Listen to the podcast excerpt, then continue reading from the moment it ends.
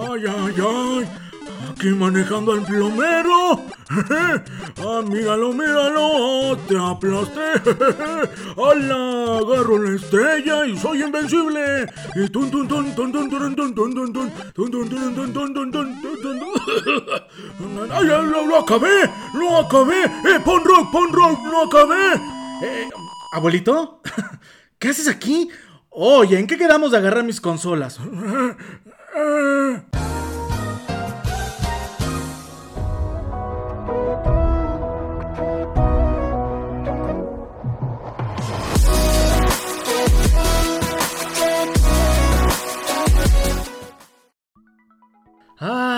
Ese mi abuelito.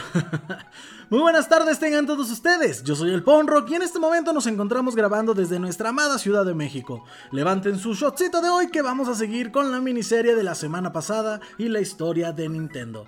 Ahora vamos a hablar acerca de la primera consola. El éxito de Atari y Magnavox, el otro lado del océano, motivaron a Yamauchi a introducirse en el sector de los videojuegos. Firmó acuerdos para distribuir procesadores, consolas y alguno que otro juego siempre como para terceros.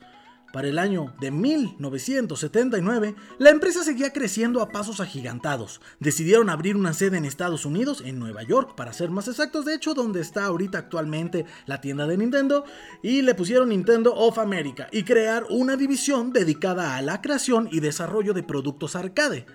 Al año siguiente, Yokoi lanzaría la primera consola portátil del mercado, la Game Watch. De hecho, este muñequito Game Watch lo van a poder eh, ver en Super Smash Bros. Ahí se encuentra, es una chulada. Y básicamente este Game Watch era un sistema basado en las calculadoras, producidas en más en Japón durante la época, que no tardó en convertirse en el producto más exitoso de la compañía. Hablemos un poquito de Miyamoto y la Famicom. Seguimos avanzando y llegamos a 1981 año en el que un empleado del equipo de Yokoi, encargado de reparar pantallas, cambiaría la industria del entretenimiento para siempre. Si Shigeru Miyamoto desarrolló Donkey Kong, el primer videojuego arcade de Nintendo. El éxito del juego ayudó a Nintendo a expandirse como no tienen una idea.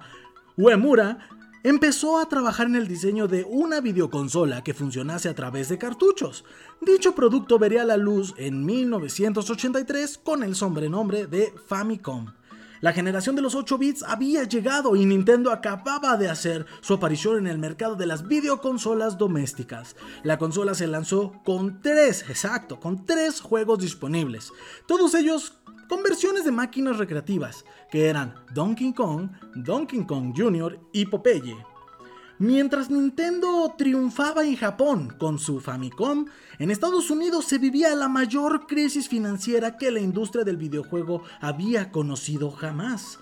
El llamado crack del 83, producido por la caída de Atari, la sobreproducción y la competencia, Nintendo quería dar el salto a Norteamérica. Para ello, rediseñó completamente la Famicom y aprovecharon para pulir todos los desperfectos que tenía la versión japonesa.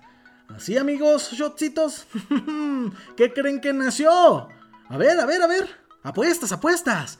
Así es. Nació la Nintendo Entertainment System, que es la NES, exacto. Amigos, toda esa, eh, bueno, el pedazo de consola que disfrutamos que es la NES, wow, increíble.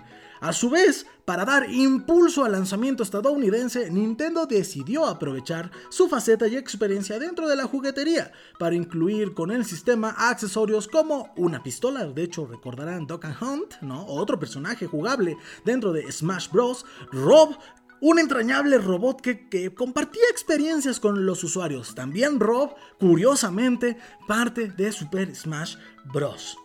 A pesar de la interesante premisa, fue complicado Vaya, para Nintendo conseguir minoristas que estuviesen dispuestos a distribuir la consola en Estados Unidos.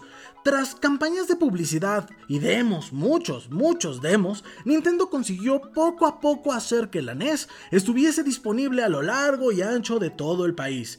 En el pack se incluía lo siguiente, la consola, los dos mandos, porque pues había que jugar en familia, ¿no? Es, pues, ahí decía que era eh, pues como familiar el asunto, entonces pues, pues, se me hace sentido, este, cosa que no han mantenido hasta los días de hoy porque nada más incluyen un mando, un rob, importante.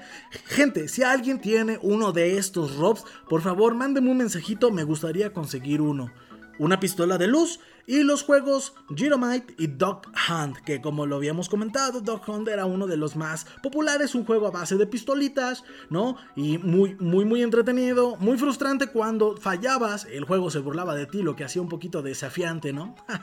Nintendo consiguió vender un total de 61.91 millones de consolas a nivel mundial, algo que supuso un hito en la industria, ya que superó con creces a cualquier video consola hasta la fecha. Atari y Sega no pudieron acercarse a Nintendo. El éxito brutal de NES dejó el camino bien cimentado para lo que vendría en el futuro. Y con esto terminamos el segundo capítulo de esta miniserie, amigos. ¿Qué opinan? ¿Les está gustando? Pero bueno amigos, hasta aquí el shotcito del día de hoy. Les recuerdo que adicional a este podcast también podrás escucharme en conjunto con el buen Jumpy en el programa de los mancos, que de igual forma podrás encontrar en Spotify y Apple Podcast en un formato más largo que va entre los 30 minutos y una hora y que genera contenido nuevo cada semana. Así es que venga, dale al botón de seguir y suscríbete a este podcast desde tu plataforma favorita. Es totalmente gratis y te prometo que no te vas a arrepentir. Amigos, recuerden que yo soy el Ponrock, me despido, nos escuchamos mañana, cambio y fuera. ¡Adiós!